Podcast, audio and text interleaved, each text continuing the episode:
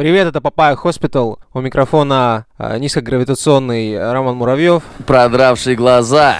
орбитальный Займ Бешич. Это я. Меня зовут Роман Кузнецов, и это свежий выпуск нашей разговорной передачи Papaya Hospital.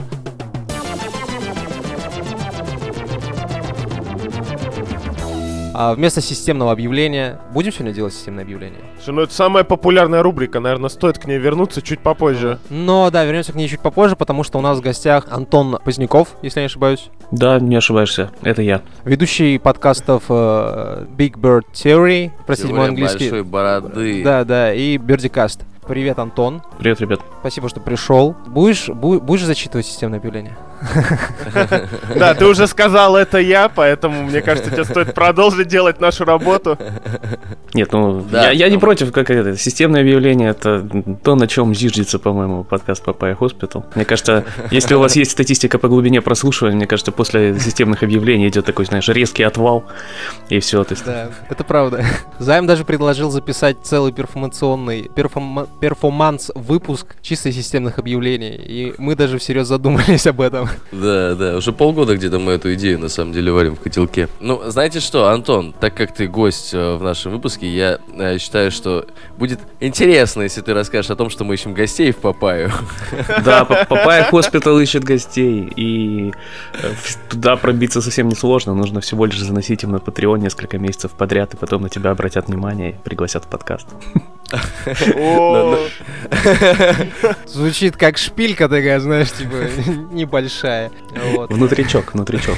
Антон, Антон, между прочим, наш и, и патрон тоже у нас. Вот, Антон нам э, сидит у нас в чатике и даже иногда рассказывает какие-то очень интересные штуки. Да, Вот. Займбешич? Я бы сказал, эксклюзивные. Э, не обязательно. Антон, конечно, отчасти прав, но не обязательно заносить на Patreon. э, и можно просто, я не знаю, написать, вот, позвонить, маякнуть, знаете, этим бэт-сигналом из окна своего э, дома. И мы тут как тут. Что касается остальных системных объявлений, со статистикой мы это... Со с- 6, тысяч готовы? Слушайте, мы, мы получили ранение э, сначала в почку, потом в сердце, потом в легкие. Вот. Коронавирус подкосил наше прослушивание, пидор. Слушай, ну, мы его не обсуждали, а он не, решил не обсуждать нас. Типа, вот да, так. представляешь, это месть, э, месть хайповой темы просто. Да, да, да, да, да. Идите отсюда, идите отсюда. Но, тем не менее, тем- мы все еще ждем вот этих ваших звезд, лайков, и они даже к нам приходят, и нам это невероятно помогает. Потому что, на самом деле, ребята, ребята, ребята, послушайте, ребята, мы на 12 месте в Apple Podcasts Russia Arts, то бишь искусство. Большое достижение, я считаю. Я бы сказал, это большой вопрос к рубрике искусства. И Украина, кстати, тоже. Вот мы упали на 4 пункта и все еще на 12 месте.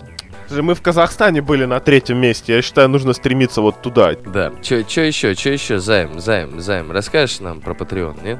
Про Patreon. Ну, слушай, видишь, ты вот сказал, что, во-первых, за какое-то количество денег с нами можно связаться и прийти в выпуск. Мне кажется, это главная ценность Патреона теперь будет. Да, там, ну, на самом деле, за доллар еще одна тема, за 2 доллара еще полноценный выпуск, еще один, но уже более такой. Там я не запикиваю маты. Вот, я решил в этот раз вот через это зайти в продажу. Ничего себе. Я не запикиваю вот маты. Там слово хуй вы слышите без вот этого. Его, в его Я натуральном, сейчас, да. я сейчас экспериментирую с э, запикиванием мата, да, и каждый раз буду делать все более отвратительный звук. О нет, прекратите.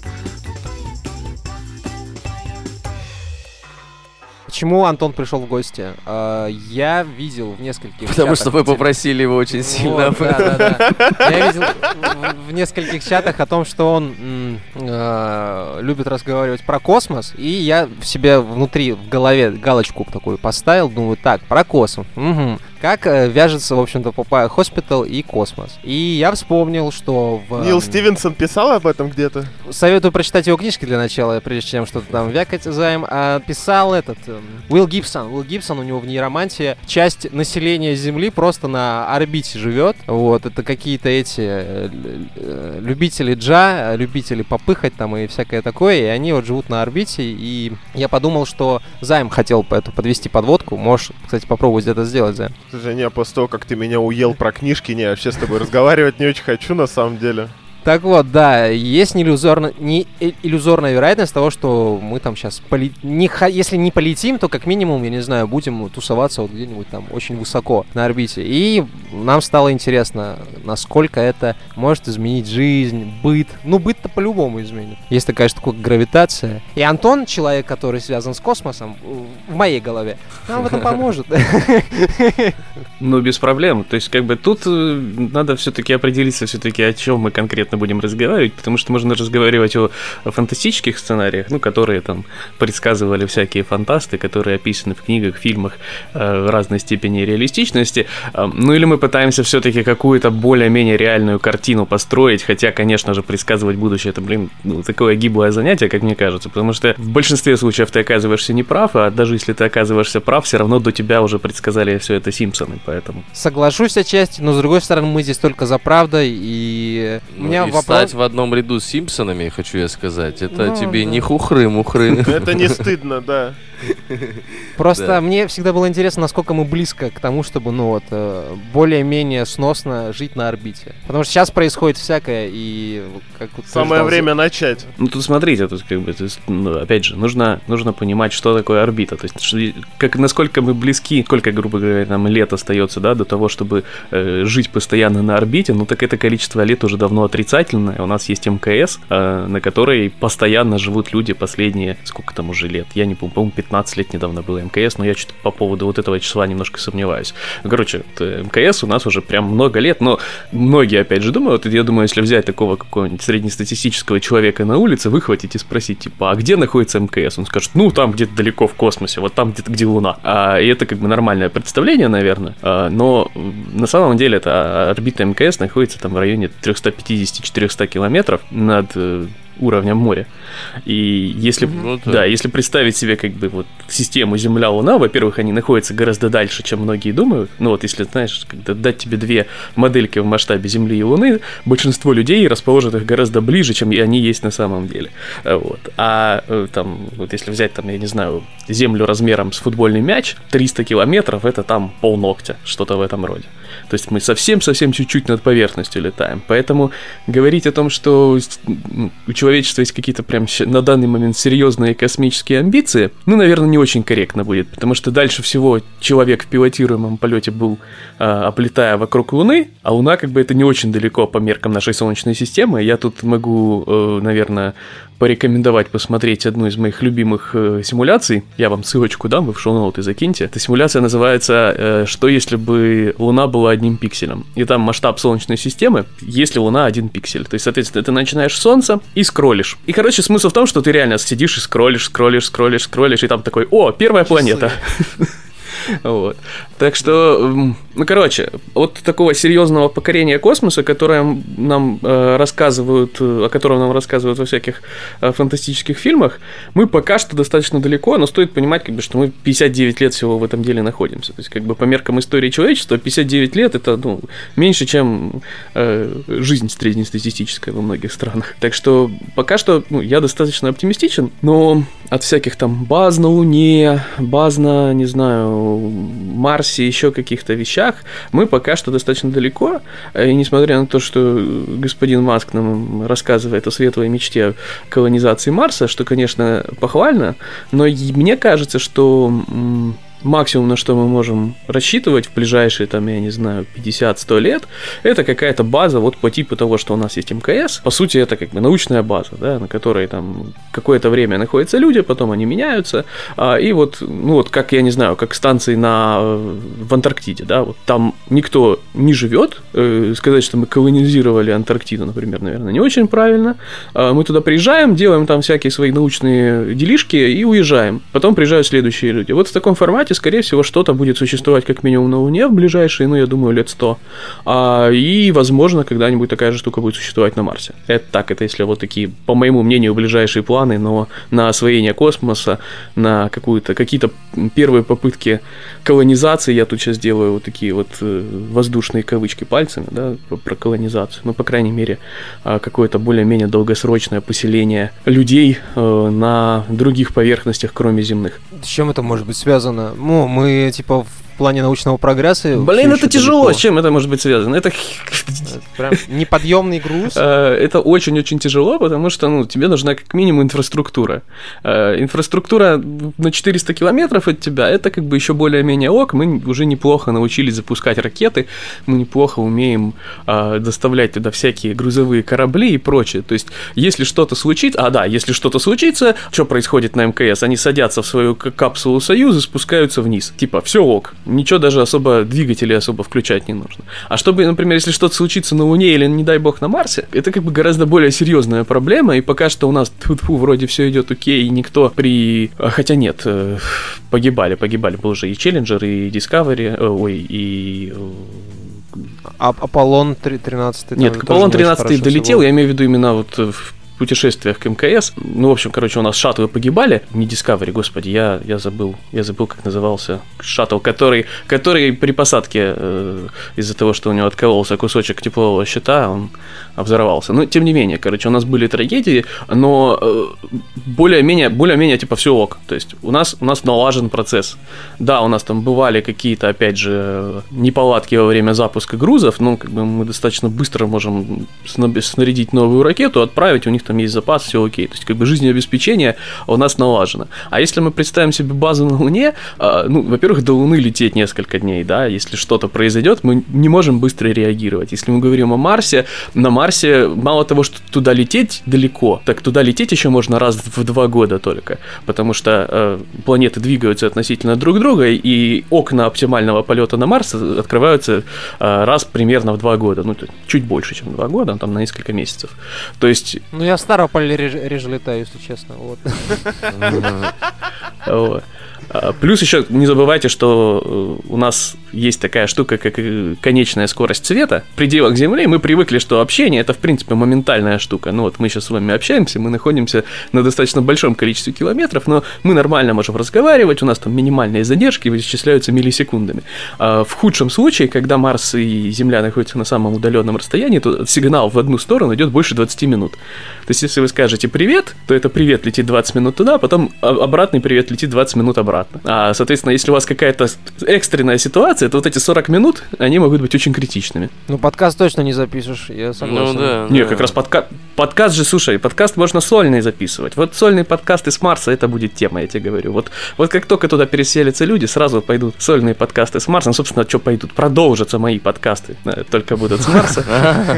Мне в этом плане всегда казалось, что, ну вот, когда в каких-то либо произведениях оговаривается колонизация других планет, то самым реалистичным мне всегда казалось, что, ну, типа, вот планету колонизировали, и все, она там, она там сама живет, что-то они там делают. Это- настолько далеко, и настолько люди быстро теряют интерес к тому, что настолько далеко и недоступно, что там Марс там становится реально Марсом со своими какими-то обычаями, всем друг на друга срать. Не, ну в какой-то степени это правильно, ты же понимаешь, что же есть еще вот какой вопрос, э, зачем посылать туда людей? Потому что пока что мы успешно справляемся с колонизацией Марса роботами. Почему не продолжить эту замечательную традицию? Почему не посылать Потому туда... что если в Солнечной системе будет одна планета людей, одна планета роботов, мне кажется, ни к чему хорошему это не приведет. Да, еще и самая воинственная планета будет с роботами. Я не согласен. Там же поля вот эти всякие магнитные, значит. Наоборот, слушай, там же там проблема в том, что как раз магнитных полей на Марсе-то и нет.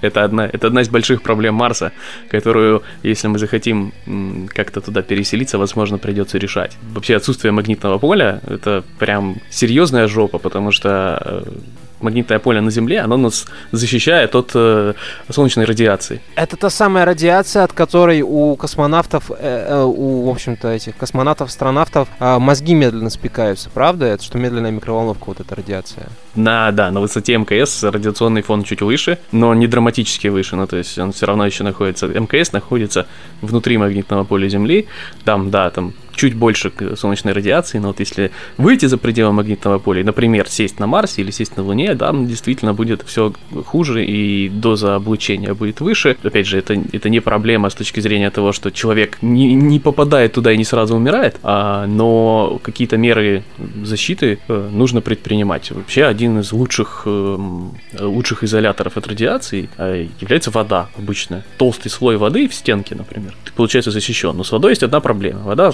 скотина тяжелая. И воду, воды в космосе как бы не очень много. Почти, почти нет совсем можно так сказать. Преступно мало, да. Вот. И воду нужно поднимать с земли. А каждый килограмм груза, который ты поднимаешь с земли и доставляешь в космос, на сегодняшний день стоит дохрениард денег. А, вот тебе как бы и проблема. А, то есть э, навозить кучу воды в космический корабль, это, мягко говоря, не очень эффективно. Собственно, поэтому пока воду не используют. Но если мы, например, научимся э, добывать ту же воду с астероидов, а это, в принципе, очень даже реально, то есть если мы научимся э, брать воду где-то в космосе, вот это будет, наверное, уже серьезный шаг в сторону каких-то вот изоляционных штук. При том, что да, обычно, когда говорят там про баннинг астероидов, в основном вспоминают какое-нибудь золото, платину, сейчас мы будем добывать, то на самом деле все это фигня. Венома. А, вот. На самом деле все это фигня. Я думаю, что главный, э, главной штукой, которую будет добывать в космосе, будет все-таки вода по двум причинам. Ну, потому что ее можно использовать как воду, жизнь, она, ей нужна вода. А во-вторых, из воды электролизом можно делать водород и кислород, а на водороде и кислороде можно летать. Ну, в смысле, использовать как, как топливо.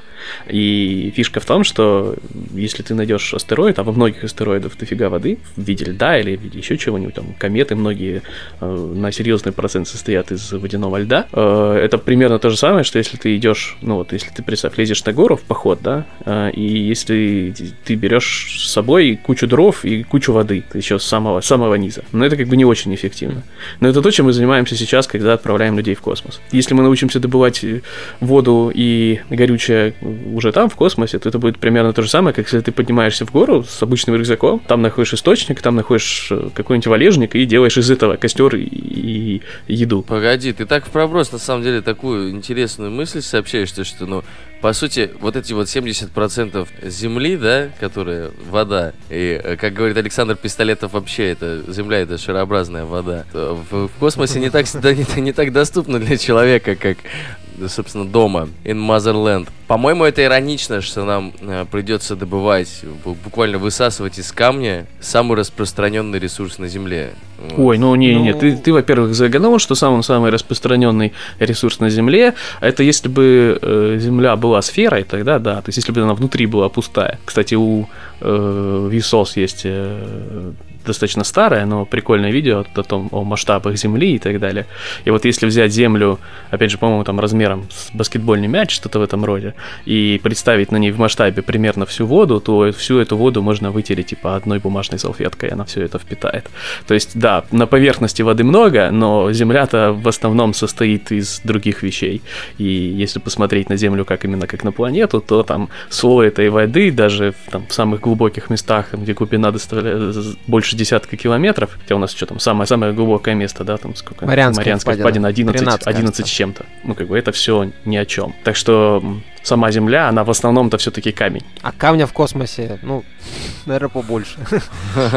А, да, и когда мы говорим о доставке чего-то в космос, мы вообще как бы мы э, в очень выгодном положении находимся, потому что будь наша Земля чуть-чуть больше, как планета, то на химических двигателях мы бы не смогли э, летать на орбиту и не смогли бы от Земли куда-нибудь улетать. Есть такая довольно мерзкая штука, ну, в, плане, э, мерзкая в плане своих эффектов, как одно из, наверное, важных, самых важных уравнений в космонавтике, это э, формула Королева, которая, собственно, тебе говорит, сколько тебе нужно топлива с собой взять, э, чтобы смочь куда-нибудь долететь. Проблема ракеты в чем? Что, окей, короче, ты смотри, ты делаешь ракету, заправляешь в нее какое-то количество топлива, считаешь, да, куда ты на этом топливе можешь полететь. Ты такой, окей, представляешь, такой, окей, у тебя топлива недостаточно. Что нужно сделать? Ну, логично, добавить еще топливо. Но если ты добавишь еще топливо, ты увеличиваешь массу ракеты, соответственно, тебе нужно вот это топливо, которое ты добавил, тоже выводить на какую-то высоту. Ну и, соответственно, вот так вот сложные дифуры идут.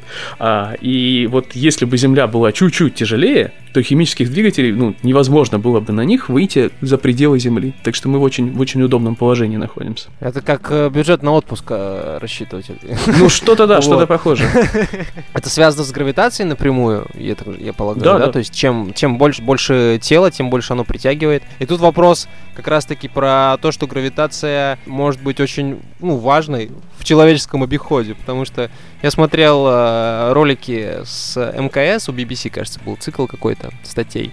Типа, я смотрю на то, как люди там живут, и понимаю, что... Не просто. Я так не смогу, скорее всего, да. То есть Рома, там ты все... две недели не можешь дома сидеть, да. Тут даже сидеть, возможно, это типа привилегия. Вот, там все на липучках, там все закреплено, все типа улетает. Вот, люди ищут потерянные вещи в э, возду- воздухозаборниках. Вот, и гравитация очень серьезно сказывается на человеческом теле, ну, то есть физиологически. Ром, ты что так упражнения не делаешь? Что там упражнения бы не делал? Там надо каждый день спортом заниматься, да, бегать, вот это.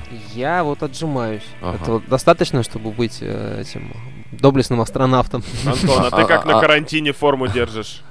Форму шара. Антон, а доста- до- достаточно отжиматься, чтобы быть астронавтом или нет? Как Я, я думаю, нет. Вообще отжиматься, как бы мы тоже действительно очень часто а, не задумываемся о эффектах гравитации, но вот отжимание это один из них явно. Отжимание это что? Это противодействие гравитации. А. Это Так. отталкивание от себя Земли. Получается, не сработает, Ром, не А сработает. там Что в космосе тебе приходится, короче, это, в общем-то, имитировать гравитацию, чтобы у тебя быстро ножки там не атрофировались, чтобы ты это не превратился в такой это одуловатый кусочек плоти, который летает там, понимаешь?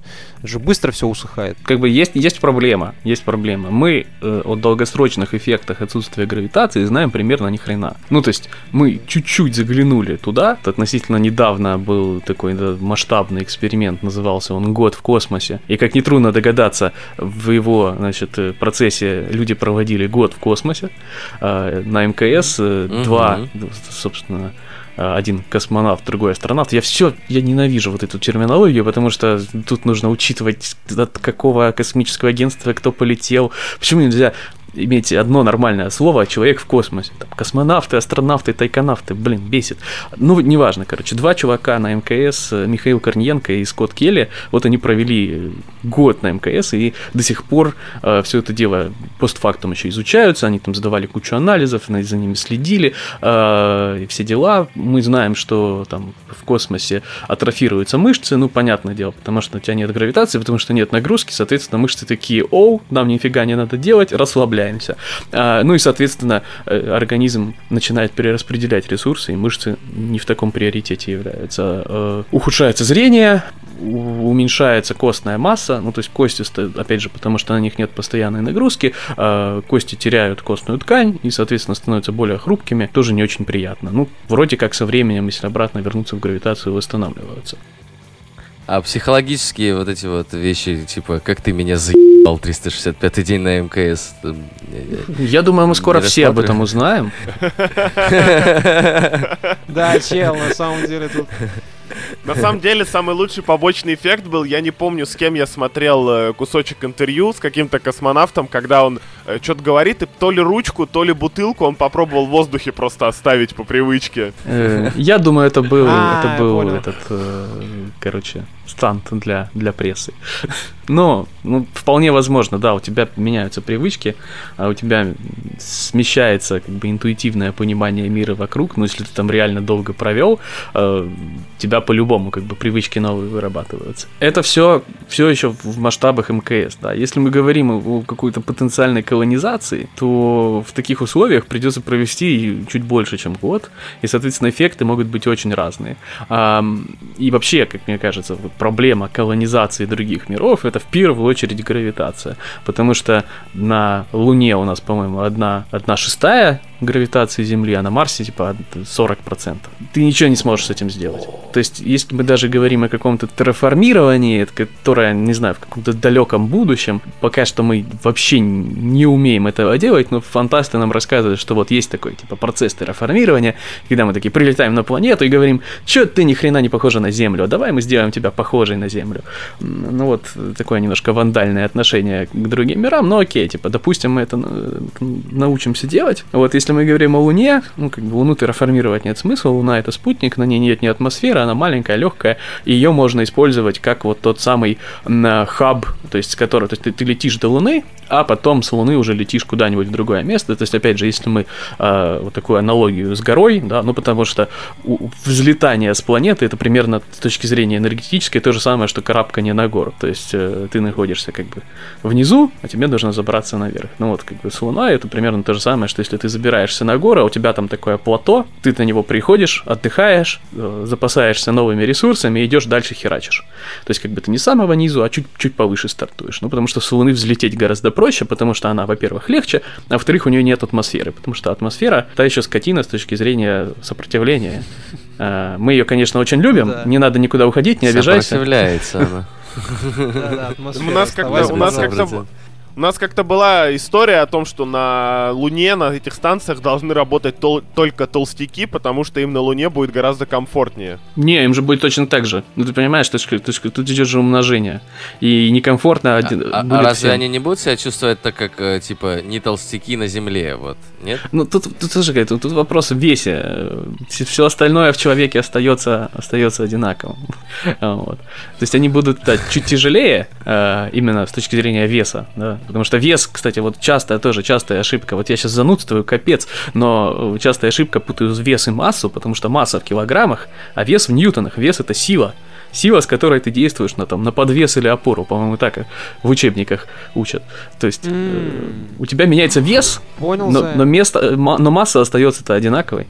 Все, все толстяки просто прото- прото- протопчат Луну. Вот. Да, и основания, да, расколят, и все. Это плохая идея. Все, вычеркиваем. Не сработает. Ну, то есть, э, ты говоришь, что, что э, Луна это потенциально вот такая бензоколонка с шашлындосом для, для космических правда, исследователей. Ну, где-то так, Ну, где-то то так и есть. Наверняка, слушай, я думаю, всякие там хот-доги, шаурмы и прочее, ну, прям как на заправках там будут процветать. Почему нет? Ну да, по последнее, последнее вот это говнишко перед, перед Марсом. Да, Ну, на, да, на да, самом да. деле это очень ценно, если так подумать. Как бы это приземленно, тупо, но это же пиздец как ценно. Хочу шавы перед Марсом съесть, вот хочу. Потом будет приложение, типа, лучшая лунная шава, знаешь, типа, вот лунный шаверму патруль, вся эта Слушай, не-не-не, Ром, я тебе шаверма говорю, на Луне. Их запретят на второй же полет, потому что, ну просто представь, вот ты долетел до Луны, поел, полетел, и, и вот на Луне ты траванулся. И три недели, там, месяц, год, пока лететь до Марса, люди живут с тобой вот этим вот вонючим козлом. Это серьезная проблема на самом деле, да. Так от- от- отсюда раз- родилось два вопроса, на самом деле, Антон. Во-первых, сколько лететь до Марса, во-вторых, чувствуется ли пердеж в космосе? Есть такие исследования? Я думаю, я думаю, чувствуется, как бы, чем, чем отличается. Если э, можно, конечно, как это, выставлять задницу наружу и, там в безвоздушное А пространство. так вот откуда дырка на МКС. Да, кто-то потихонечку стравливал ненужный воздух. А, это ж, блин, это ж, там же вообще, как бы на МКС проблема, да, с э, хождением в туалет. Там э, учат э, всех, потому что там у них, по сути, такая достаточно небольшого диаметра трубка, и один из навыков, который должен э, иметь каждый человек, который летит на МКС, это умение совместить э, технологическое отверстие туалета и свое технологическое отверстие. А, так что я думаю, вот это вот, знаешь, как это, если кто-то пердел в маленькую дырочку, это прям мастерство, мастерство. Выше должно быть. Пилата. Ну слушай, я такое кино видел по совмещению отверстий, я думаю, что это, этот навык люди осваивают быстро. Это в нашей природе. Да, скоро уже просто, мне кажется, будут на Ютубе эти э, ролики, типа 10-минутный мануал, как э, эффективно гадить в космосе. Типа, Но это же правда очень важно, если ты там чуть-чуть струю не туда направишь, она же так пык в комочке, не в комочке, в шарике, и все, иди И лови. догоняй. Да-да, лови ее с очком. да? Я думаю, такое неоднократно происходило, кстати, и люди ловили, мыли, и ну, как бы надо же после себя убрать, потому что у тебя всего там 6 человек, и тебя явно вычислят, и даже если ты типа скажет, ой, а кто это сделал, такой, ой, а, тебя, тебя По быстро вкусу, вычислят. цвету и консистенции. Это все монгольские астронавты, это все они. Я, кстати, э, это была очень интересная тема, кажется, у этого Брюса Стерлинга в э, схизматрице, там, типа, тоже люди там в космосе нет-нет поживали, и всякие консервные банки, в которых они летали, они были начинены тараканами какими-то, которые подъедали остатки кожи, вот эту, вот эту шелуху, которая с людей слетает, волосы и прочее. Их специально выводили, они вот э, покушивали вот этот весь мусор, который с человека скатывается, чтобы типа космический корабль не был им забит. Насколько это имеет научное подтверждение? Потому что идея очень странная. Да, если бы кто-то у меня дома пыль, пыль подъедал, было бы вообще просто райски. Ну так, на самом деле, мне кажется, классная идея по двум причинам. Ну, во-первых, действительно, ну как в аквариуме же есть всякие там улитки, которые чи- Мгм. чистят какахи рыбьи, э, и таким образом у тебя про красивый прозрачный аквариум. А во-вторых, э, одна из проблем в космосе, когда ты куда-то особенно далеко летишь, особенно куда-нибудь на Марс, э, на который я, кстати, не ответил, да, что при текущих, да, при текущих э, технологиях, ну вот, например, когда запускают какой-нибудь марсоход, на Марс лететь почти там 6 месяцев. Че как бы дофига. Мгм. Ну, ты представь, ты 6 месяцев и в такой в корабле, к которому ничего нельзя доставить, ничего, ну, то есть примерно как мы все сейчас. А, и возникает вопрос, как, такой же, как у нас у всех сейчас. А что жрать? Туалетной бумагой закупиться надо там А. в путешествии? Да, я думаю, там это космическое биде будет эффективнее. Потому что воду перерабатывать достаточно просто, а вот туалетную бумагу я не знаю, как перерабатывать. Так вот, смысл в чем? Таракашек, принципе, и всяких там насекомых достаточно выгодно получается хавать. И вообще сейчас рассматривается, ну, то есть, э, когда у нас идет там, продолжает идти увеличение количества жителей на Земле, одна из, одно из предположений, предложений, которое выдвигается, это начать людей кормить э, тараканами всякими. И это на самом деле не так мерзко, как многим кажется, потому что, во-первых, выращивать насекомых можно в гораздо меньших пространствах, чем выращивать всякий там скот. Ну, то есть, чтобы вырастить там две свиньи, или там, ну, давайте не две свиньи, давайте цинично подходить. Чтобы вырастить, например, 100 килограмм свиньи, тебе нужен загон там 3 метра на 3 метра минимум, да? А, вот. а чтобы вырастить 100 килограмм тараканов, тебе нужна коробка из серии там от Амазона. И они в ней могут набиваться, размножаться э, и так далее. Плюс есть аргументы, что насекомые, так как у них гораздо менее развитая нервная система, они не чувствуют там страданий и боли, когда мы их убиваем, чтобы сожрать. Го веган. А, Вот. А Почему веган? Я, кстати, не уверен, насекомое Ну, так- такое же, такое же, в принципе, живое существо. А, И Есть же люди, которые по соображениям того, что там чувствует животное боль или оно там мироощущение, мироощущение у него какое-то есть, они не употребляют их в пищу. Даже э- э- эти люди, как правило, ненавидят всяких пауков и тараканов. мало кто любит пауков и тараканов, мне кажется, в целом. Не только, не только веганы. Но как бы тут, тут смысл не в том, чтобы мы, типа, заботимся о хрюшках и коровках. На самом деле от хрюшек и коровок особо никто отказываться не хочет. Но как бы в дополнение к хрюшкам и коровкам можно как раз вот жрать тараканов и вот не вот эти вот хрустящие такие, знаешь, коричневые тельца, а из них можно делать всякие там порошки, из порошков можно делать всякую херню. То есть, ты, по сути, что такое переработано, если ты снимаешь хитиновый слой под насекомых, зачастую там большая часть чего, что остается, это тупо протеин. Ну вот как бы и хавай протеин, и ты можешь даже не знать, что он из насекомых. И можно там ку- кучу блюд из них сделать разных, которые будут мало отличаться от того, что мы привыкли, привыкли есть каждый день. А, Но смысл в чем? Что ты можешь в относительно небольшом пространстве при э, относительно небольшом, небольших затратах энергии, в сравнении, с, опять же, с тем, чтобы вырастить корову или свинью в значительно меньших, но можешь производить схожее количество питательного вещества, э, используя насекомых. Поэтому как раз вот всякие таракашки на э, длительных перелетах космических, мне кажется, вполне может быть, что они окажутся таким хорошим, хорошим источником. Может, действительно, если они что-то чистить будут, так вообще офигенно. А, Антон, а есть, а есть ли понимание их вкусовых качествах? То есть практич, практичная вот эта вот история нам понятна, но смотри, ты же летишь на Марс, блин, полгода, и тебя заставляют жрать, типа, Одно и то же. одно и то же, да. Это помнишь, как в Матрице, а что если... Откуда мы знаем, может быть, каша это похожа вкус на куру, да. да, да, да, да, что это вкус овсянки. Кстати, с, Мат- с- с матрицей же, слушайте, я, я просто недавно на эту тему тоже думал, я даже твитил на эту тему, что типа матрица это же прям это пик изоляции. Смотрите, то есть как бы все человеки, они в, одиночных камерах, изолированные друг от друга, еда им приходит через трубку напрямую в их келью, а, и все встречаются в виртуальном мире и там свои делишки обкашливают. Балдеж. Не изоляция ли? Ну мы вот Балдеж. сейчас так живем, мне кажется, Балдеж, практически. да. да. Только без В, трубок. каком- в каком-то смысле э, многие люди стали ближе друг к другу, да? Ну, то есть, как- когда бы мы еще записывались с человеком из другой страны? Ага. Ну, В смысле, мы Ну- до этого писались еще. Был, был, были прецеденты, Рома. Не, не ну надо. да, вот да, это да, были прецеденты, были прецеденты, я согласен. Но тем не менее, мне кажется, что сейчас люди все равно стали ближе друг к другу посредством интернета. Я это пытался сказать. Посредством вынужденного интернета, я назову это так. Так я напоминаю, что как бы в космосе, если ты летишь, у тебя пинги по 20 минут. Да, В Fortnite не поиграешь. Неужели, Не неужели Fortnite, на да, корабле... Подожди, парни, парни, неужели на корабле, который будет лететь полгода, нельзя поставить, ну, две игровых консоли, загрузить туда все самые клевые игры, там, штук 20 на каждую, и все, типа, ну, ты, ты не заметишь эти полгода. Ты там Last of Us два раза пройдешь на платину, все, ну, как бы, в чем проблема? Тем более Last of Us 2 скоро выходит. Есть чем заняться. Первый Last of Us, второй Last of Так Us. уже не скоро. Только что ж перенесли. А, да, да, уж принесли, точно, точно. Уже не скоро тревожно- выходит. В связи с тревожными новостями, да. Игра Ребята, в ближайшие полгода на Марс не летите, потому что Last of Us 2 еще не вышел. Подождите немного, подождите.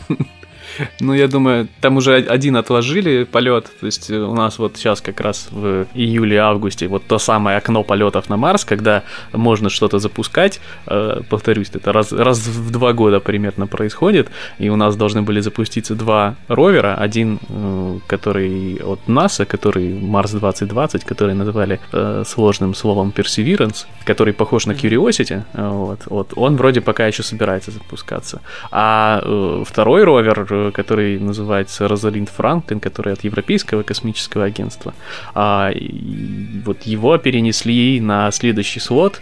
Э, говорят, что, конечно же, из-за коронавируса, но на самом деле это давно намечалось, и у них там были проблемы с парашютами, и его, скорее всего, даже если бы не было никакого коронавируса, все равно перенесли. Но сейчас же удобно э, свои факапы Да, маскировать лучшая под отмазка в коронавирус. мире. Ну, отмазки отмазками, но мне кажется, подготовить такую штуку, ну, ты должен а, запустить э, эту херобару, она должна долететь, еще приземлиться, но приземлиться в условиях а, 40% гравитации от земной, да, и э, типа ты такой думаешь, как я это сделаю? Ну, ты Нет, там, там проблема не в просто. гравитации. Слушай, на Марсе проблема посадки не в гравитации, а в том, что там фактически нет атмосферы. Там атмосфера примерно там по плотности 1% от Земли. Когда ты садишься на Землю, что происходит? Ты как бы входишь да, в плотные слои, ты начинаешь тормозить об атмосферу, ты потом, если ты все окей, там, и ты тебя не расплавило плазмой, а если у тебя нормальный был тепловой щит, ты, значит, замедляешься, потом выпускаешь парашют, и на парашютах аккуратненько спускаешься. Вот на Марсе это сделать гораздо сложнее, там тоже выпускают парашюты, но э, сопротивление парашюта, потому что атмосферы там почти нет, вот, вот в этом проблема. Вот. А, парашют, то есть не тормозит, получается. Не, он тормозит, но гораздо-гораздо хуже, там, в сто раз хуже, чем на Земле. он тормозит с торможением, извините.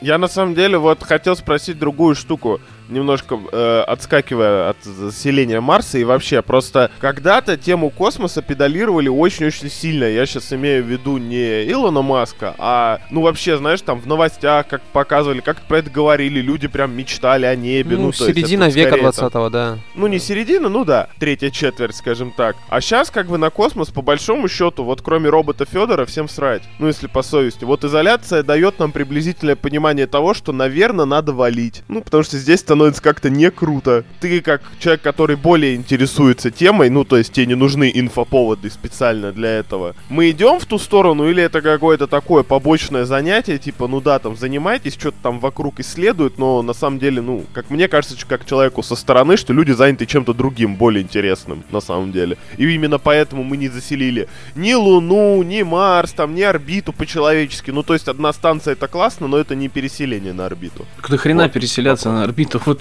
в чем вопрос. Это не очень, не очень практичная штука. А, что касается интереса к космосу, ну, понятное дело, да, там в э, конце 20 века, наверное, где-то в третьей четверти, че, не, че, почти, почти во всей второй половине а, были, когда у нас там первые прорывы такие серьезные, и э, была холодная война, космос сделали таким плацдармом для идеологического противостояния Штаты и Советы, да, поэтому тогда был к этому такой интерес, потому что это была политическая повестка, и а, две супердержавы, по сути, на этом плацдарме боролись друг с другом. А, там сначала э, Советский Союз да, запустил первого человека в космос, потом первую женщину в космос, потом, э, ну, в смысле, Первого человека, первую женщину. Да. Антон, Антон. Антон. ну вот, Еще один протофеминист в Papaya Hospital. Добро пожаловать. Но, но до, до, до этого еще человек запустил двух сучек в космос. Да, тоже Советский Союз. Э, Вот. э, Потом, значит, что у нас потом? Леонов вышел в открытый космос, потом у нас была гонка к Луне. А сейчас, как бы, во-первых, скурвился Роскосмос конкретно и в последнее время мало что делает вообще своего.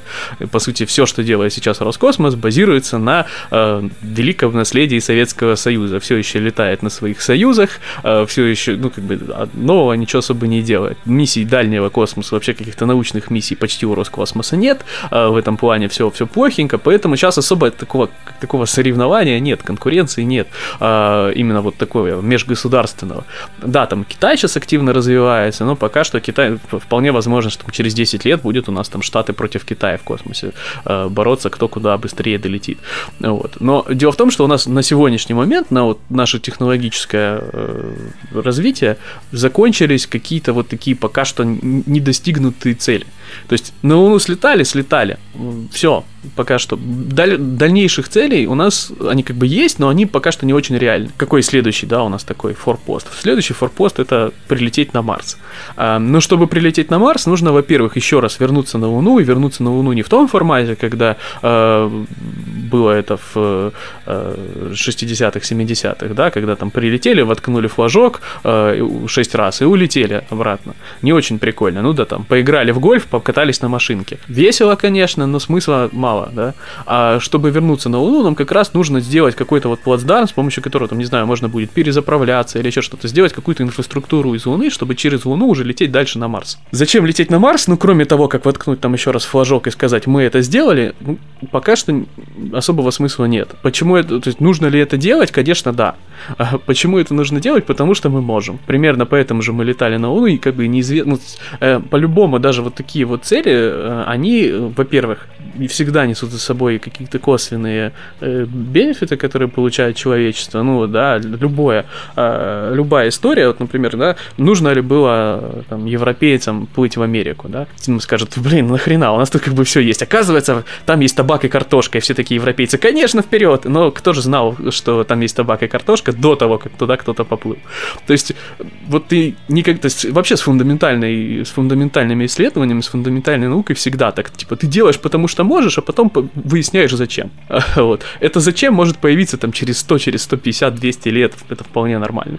Вот. Но когда-то кто-то делал это потому, что может. Почему сейчас, наверное, это так не сильно обсуждается? Ну, потому что всем этим занимается, по сути, только НАСА, ну, по сути, только, да, только-только Соединенные Штаты. Слушай, а, а, а действительно, ты, ты, ты меня натолкнул на такую мысль, ну, было время, да, вот этих великих первооткрывателей, когда мы постоянно что-то пер первооткрывали. Ну да. И, по сути, экономических каких-то какого-то Выгод. а, экономического основания под этими открытиями никогда не было, потому что это всегда был ну, супер большой риск, тем более в сравнении с сейчас. Тебе надо там полгода куда-то плыть, возможно, ты вообще не вернешься, и хер знает, что там будет, и найдем ли мы там что-нибудь, а людей кормить надо, и вот это все. И тем не менее, открытия происходили. Вот как ты думаешь, почему они сейчас не происходят? А почему они сейчас не происходят? Еще как происходят? Ну, Просто- мне, мне не кажется, что они прям вот так мы. Вот этого первооткрывательства нет уже духа авантюризма. Да, просто взгляд. все устали от этого, Челси. Да нет, вы чё, в смысле не происходит? Конечно, происходит, просто не в области географии и нанесения, то есть как это, закрашивания белых пятен на карте. Э, Блин, мы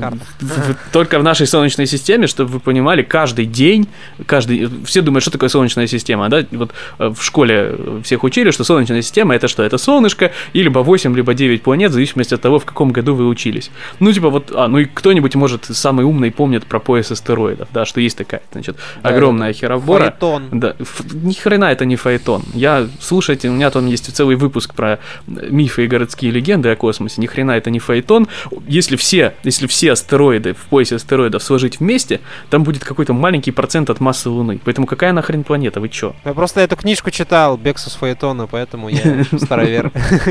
Так вот, вот я, о чем говорю. Вот представляет себе большинство людей, что типа вот они так в ряд выстроенные шарики, один чуть больше, один чуть меньше, и вот так выглядит Солнечная система. Вот это вообще ни хрена не так. То есть вообще ни хрена не так. Вот эти вот, вот эта картинка, которую рисуют в учебниках, как по мне, очень вредная, потому что она очень, ну то есть она создает впечатление, что мы типа все знаем, мы молодцы. А на самом деле мы очень мало знаем, даже, даже о нашей Солнечной системе, которая, казалось бы, вот она, вот, вот, вот тут вся. Вот, э, начнем с того, что не нулевая вероятность, что в ближайшие несколько лет таки найдут вот ту самую э, планету 9, планету планету X, которую, да, там предсказали относительно недавно, да? Так, погоди, а что за планета X? Вы что, не смотрели интервью Дудя с Батыгиным? Ну, ребята, ну как... Сма- Я смотрел, я понял, о чем ты, да, там, на- понимаешь, Плутон теперь не планета, но все-таки не, планет должно быть Не, 9 для Я, красоты. я Сейчас так, мы найдем еще понял, одну. но давайте по поясним для наших слушателей. Ну, короче, короче, есть предположение, что где-то далеко-далеко, на расстоянии в несколько сотен астрономических единиц, а расстояние э, астрономической единицы это от Земли до Солнца,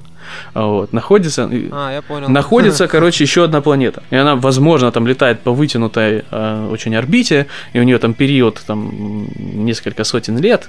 Э, в общем, пока что это все, пока мы ее не нашли, э, это так, вилами по воде, но тем не менее, есть не нулевая вероятно- и вероятность, что мы ее найдем. Может, не надо ее искать? Потому что ты а, описал все так, она несколько, точнее, раз в несколько сотен лет там появляется где-то каким-то боком, и я такой, так, это уже, это уже ничем хорошим, типа, вот в моем восприятии ничем хорошим не пахнет, потому что обычно вещи, которые происходят раз в несколько сотен лет, это, как правило, какой-нибудь тотальный геноцид. Вот. эм, Ну, не хочу проверять с этой планеты. Слушай, человечество живет несколько тысяч лет и нормально, и, по-моему, пока что не вымерло. Хотя, блин, сейчас посмотрим, конечно. Да, сейчас посмотрим. А у меня такое астрономическая единица, подожди, это от Земли к Солнцу, это примерно сколько? Земли к Солнцу. А, это примерно полтора миллиона километров. Что-то. Да, я вот просто хотел Тысяч. спросить, а сколько от сердца к Солнцу? Знаешь правильный ответ? Я подозреваю, что это какой-то на- на- нацистский это, да? Рукой подать, да. Типа, ну подожди, они, тоже могут верить, в, общем-то, в космос и прочее, так что, возможно, да. Так вот, я, вернемся к девятой Да, во-первых, мы можем целую огромную планету найти. Как бы она к Земле вообще, скорее всего, не имеет никакого отношения. И вот это вот ее подлетание к Солнцу раз в несколько сотен лет, кто-то замечает, кроме астрологов, там, не знаю, вли- влияние Нептуна на нашу жизнь? По-моему, не очень, да? А, Вот. Так вот, она еще дальше Ну, вращается. очень, много, очень, да, многие люди говорят о том, что сегодня не в той фазе. Ну, да, да, да. да. Мы- Миллионы мух не могут ошибаться. Тут, конечно, бесспорно. А, так вот, э, помимо планет, как бы, планеты далеко не все, что есть в Солнечной системе. Помимо планет есть дохрена а, карликовых планет, а, есть, которые как бы вроде как сферические, но поменьше. А есть еще куча объектов, которые а, достаточно маленькие, чтобы не стать сферическими. Ну, то есть, как происходит вообще, да, э, это ж, э, ну, то есть, почему, почему планеты шарообразные? Потому что они достаточно большие, чтобы они, значит, куча камешков слиплись вместе, разогрелись, и потом за счет того, что планета вращается, оно как бы вот как, как на гончарном круге получается вот такой шарик. А есть э, маленькие объекты, у которых, которые недостаточно массивные, и поэтому они летают как просто куски камня. Вот э, э, относительно недавно э, зонд «Новые горизонты», тот самый, который сфотографировал Плутончик с его сердечком, а, вот э, он пролетел мимо одного из таких объектов, которые находятся там, короче, за пределами э, орбиты Плутона, есть целый пояс Койпера. Это огромное количество всяких там камней, астероидов, прочих херни маленькой, и там э, их просто невероятное количество, чтобы вы понимали, насколько большое количество. Каждый день, каждый день, вот прямо сейчас, каждый день мы открываем примерно 250 новых объектов Солнечной системы. Открываем каждый день. Вот. А ты, Рома, говоришь, что ничего не открываем. Все открывается. Все нормально. Так, ладно, все, эти, предъява, предъява больше нет. Да, и, собственно, вот «Новые горизонты», вот он пролетел, он сфотографировал, как матрешка такой, как э, из двух камней, из двух камней слипшаяся штука, которую тогда называли Ультима Туле, э, но потом решили переназвать в Аррокод, потому что Ультима Туле в ней, кто, короче, какие-то нацисты уже использовали это название, и, ну, это дебильная история. Я только спросить хотел. Но Ультима Туле на скандинавском значит, типа, за краем света. Поэтическое название. недостижимая земля, кажется. Ну да, да, да? То есть, типа, Туле, Туле это был, по-моему, какой-то скандинавский остров, который находился, типа, очень далеко, до которого было там очень сложно доплыть, а Ультима Туле это то, что за ним. И Там не было евреев, да. Я, кстати, я, кстати, э, вот с э, директором этой миссии, с Аланом Штерном, э, который, собственно, да, Пл- Плутон, вот этот самый Аэрокод и так далее, у меня с ним интервью в подкасте, так что это самое. А раз уж я начал хвастаться еще из тех, что, из тех, что мы упоминали, вот э, этот Розалинд Франклин, который ровер на Марс отправит через два года, а, я его непосредственно видел и щупал. Ну, через два года об этом поговорим. Да, окей. Да ладно, подожди, а как, как, как на ощупь-то космос практически? Так в смысле космос стоит железяка, ее там тестируют. Я просто Тыкают отвертками. Я просто ездил в этот э, в центр, где его, собственно, строят, там Стивенеджа. Э, э, Это подразделение компании Airbus, вот, которая, собственно, занимается. Это ребята, которые хотят э, перевозить людей вот... В туристических Подожди. целях. Нет, нет, они строят спутники, они строят там космические инструменты и так далее. Они к Airbus, ну, как бы, они имеют юридическое отношение и финансовое. Я весь выпуск хотел э, задать вопрос. Ну, он типа туповатый, но я тут недавно столкнулся Ну, с такой твой. игрой. Да, это мой вопрос. С такой игрой, короче, Outer Wilds. Я все время, ты когда начал говорить про Роскосмос, там, про Рогозина и всякое такое, я хотел сказать, Рогозину надо в Outer Wilds поиграть. Типа вот, э, не, не сталкивались, ребята, с этой игрой? Ну, это типа игрушка про космос, вот. Она такая достаточно примитивным языком объясняет некоторые базовые моменты, в общем-то, в космических полетах и прочем всяком таком. Ты не пробовал ее, Антон? Не-не-не, я из игры играю только в фифу. Попробуй Outer Wilds. Мне кажется, она просто согреет тебе пару вечерков. Она очень-очень А милая. мне вот очень наоборот кажется, что вот э, ты сказал, Антон, что мы в космос не развиваемся. А я вот последние несколько раз, когда играл в Циву, вот я как раз проебал, потому что все остальные развились в космос. Я вот думаю, ну как так-то? Ну в космос же в первую очередь надо.